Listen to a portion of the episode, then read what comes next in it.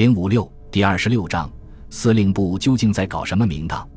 敌舰队似有一艘航母殿后。五点二十分，利根号上的大忙人四号侦察机发回的这个报告使日本人大为震惊，其威力超过了那天上午美机扔下的任何一颗炸弹。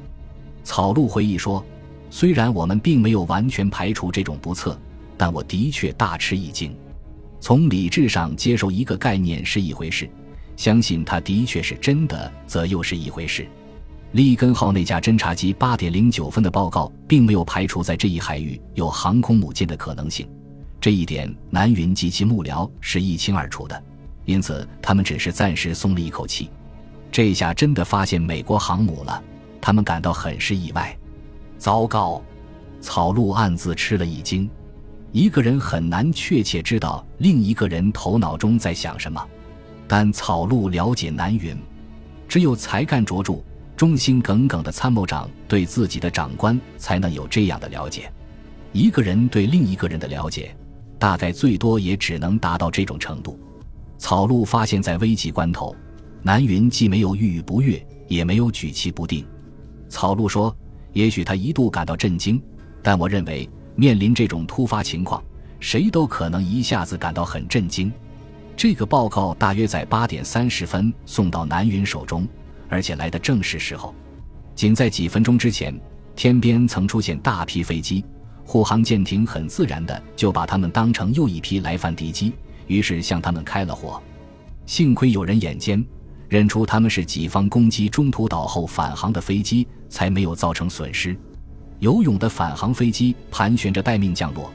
这时，南云及其幕僚正在揣摩利根号四号机最新报告的含义。游泳的飞机和侦察机的情报同时到达，这就迫使南云要做出既十分关键又非常棘手的决定。毫无疑问，应当攻击这艘航空母舰以及为之护航的巡洋舰和驱逐舰。正如原田所说，我们当时都觉得是中了埋伏。这也促使我们下决心，无论如何要与敌人决战一场。在这方面，南云的任务是明确的。问题在于，他是立即把当时所有的飞机派去攻击敌航空母舰，还是让游泳的飞机降落，补充油料和弹药，再以集团进攻来对付这一威胁？这时，山口通过野分号驱逐舰打信号，提出了自己的见解，一立即派出攻击部队。这是多此一举。因为如果南云要征求他的意见，是会问他的。山口保持了一段时间的沉默，现在再也憋不住了。他性情急躁，求战心切，又对南云没有好感，而且他似乎毫不怀疑，如果由他来担任机动部队司令，他会比他的上司南云更称职。南云无需这样的敦促，他是袭击珍珠港的胜利者，对突然袭击和速战速决的作用比谁都清楚。但南云手上捏着几百号人的性命，他要对山本、对天皇、对列祖列宗的神灵负责。这时候，机动部队中能立即起飞的只有飞龙号和苍龙号上的三十六架俯冲轰炸机，以及停放在赤城号和加贺号飞行甲板上已经换上单重八百公斤炸弹的鱼雷机。这两艘舰上其余的鱼雷机还正在换装炸弹。不宜立即派这些飞机去歼灭美舰队，有三个原因：第一，实施鱼雷轰炸是日本海军航空兵的专长，水平轰炸无论如何也达不到鱼雷轰炸那样理想的效果，而俯冲轰炸的效果也未必能好多少；第二，南云已派不出战斗机来为轰炸机护航，他的战斗机已全部升空，有的正随游泳的飞机一起在天上盘旋。有的正在追歼中途岛的陆基攻击飞机的残兵败将，还有一部分受了伤。所有这些飞机上油料都已所剩无几。在这个问题上，草鹿的态度是坚定的。他说：“山口提出的不补充油料弹药就去攻击敌舰队的观点，我并不完全反对，但不派战斗机掩护这一点，我是不同意的。”因为我亲眼看见没有战斗机掩护的美轰炸机是怎样被我方战斗机无情的几乎全部消灭的，我真心实意的想尽量为他们提供战斗机掩护。最后还有一个重要原因：不清理出飞行甲板，就无法回收攻击中途岛后返航的飞机。每一秒钟，他们的油料都在下降，许多飞机处境危急。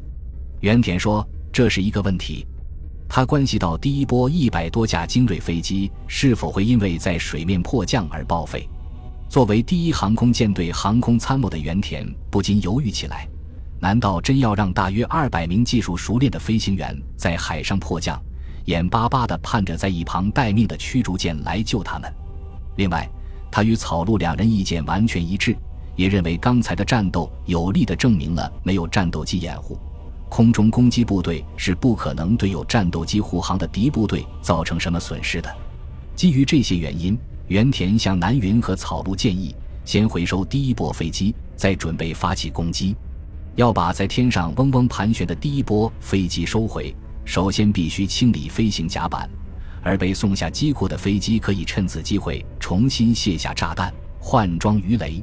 在剑桥上，南云纵观全局，权衡利弊，丝毫没有陷入哈姆雷特式的沉思和犹豫。原田坚定地认为，当机立断的人是绝不会犹豫不决的。收到利根号那架侦察机的无线电报告后，不出一至两分钟，南云就迅速下令。舰载轰炸机准备第二次攻击，装上二百五十公斤重的炸弹鱼雷。脾气很好的增田乐呵呵地说道：“你看看，又得重来一遍，这越来越像是一场快速换装比赛了。”有些作业队员则不那么开心，因为这些笨重的家伙得由他们来搬运、堆放、卸下和装上。他们相互议论：司令部究竟在摘什么名堂？经过五分钟的紧张突击，甲板清理完毕。八点三十七分，横端升起开始降落的信号。飞龙号上的一架轰炸机刚降落，被机枪打伤的驾驶员脚也驳至海军大尉就昏过去了。游泳走出飞机，与桥本海军大尉并肩而行。他若有所思地说：“离岛不远时，我们遭到敌战斗机攻击，我以为这下完蛋了。”自从在中国以来，我已经多次死里逃生，所以我这次即使死也死而无憾了。但是我想，像你这样的年轻人不应该死。桥本看到他由衷钦佩的飞行队长在这种情况下还记挂着自己，深为感动，心中十分感激。千早在赤城号上将落后，气得哇哇直叫，把有机当敌机的炮兵指挥官应当撤职。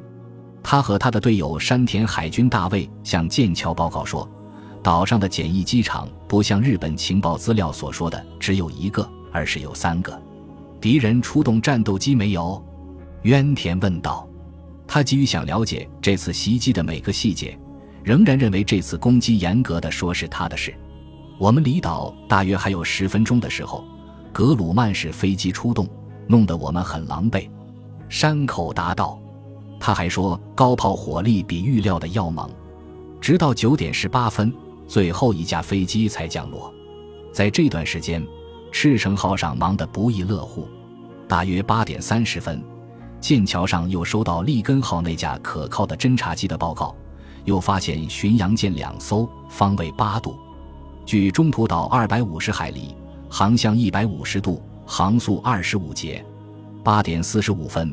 赤城号又收到一份内容几乎完全相同的电报，这项报告没有引起多大波动。草鹿认为，这也许只能说明敌航母群不是一个，而是两个。这样，机动部队就应当攻击先发现的那个航母群，因为它可能离得近些。但如果像大多数参谋人员所推测的那样，这两艘巡洋舰是后来才加入先前发现的舰群的，那将无碍于大局。南云已经做了决定，甲板下的机库里，穿着短衬衫和短裤的舰员们正汗流浃背地卸下单重八百公斤的炸弹。他们没有把这些炸弹送进弹药库，而是把它们胡乱地堆在机库附近。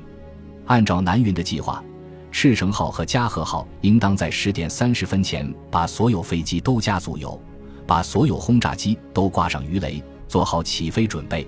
苍龙号和飞龙号最迟不得超过十一点，要把一切准备就绪。他计划第一波每舰起飞三架战斗机，从赤城号、苍龙号和飞龙号各起飞十八架轰炸机，从加贺号起飞二十七架轰炸机。与此同时，南云下令苍龙号派出一架高速试验型侦察机，前去核实利根号上那架侦察机所报告的敌情。大约在同一时间里，即八点四十五分，阿布下令筑摩号派一架零零型水上飞机去执行同样的任务。他做出这项决定时，利根号那架侦察机报告说他正在返航。本集播放完毕，感谢您的收听。喜欢请订阅加关注，主页有更多精彩内容。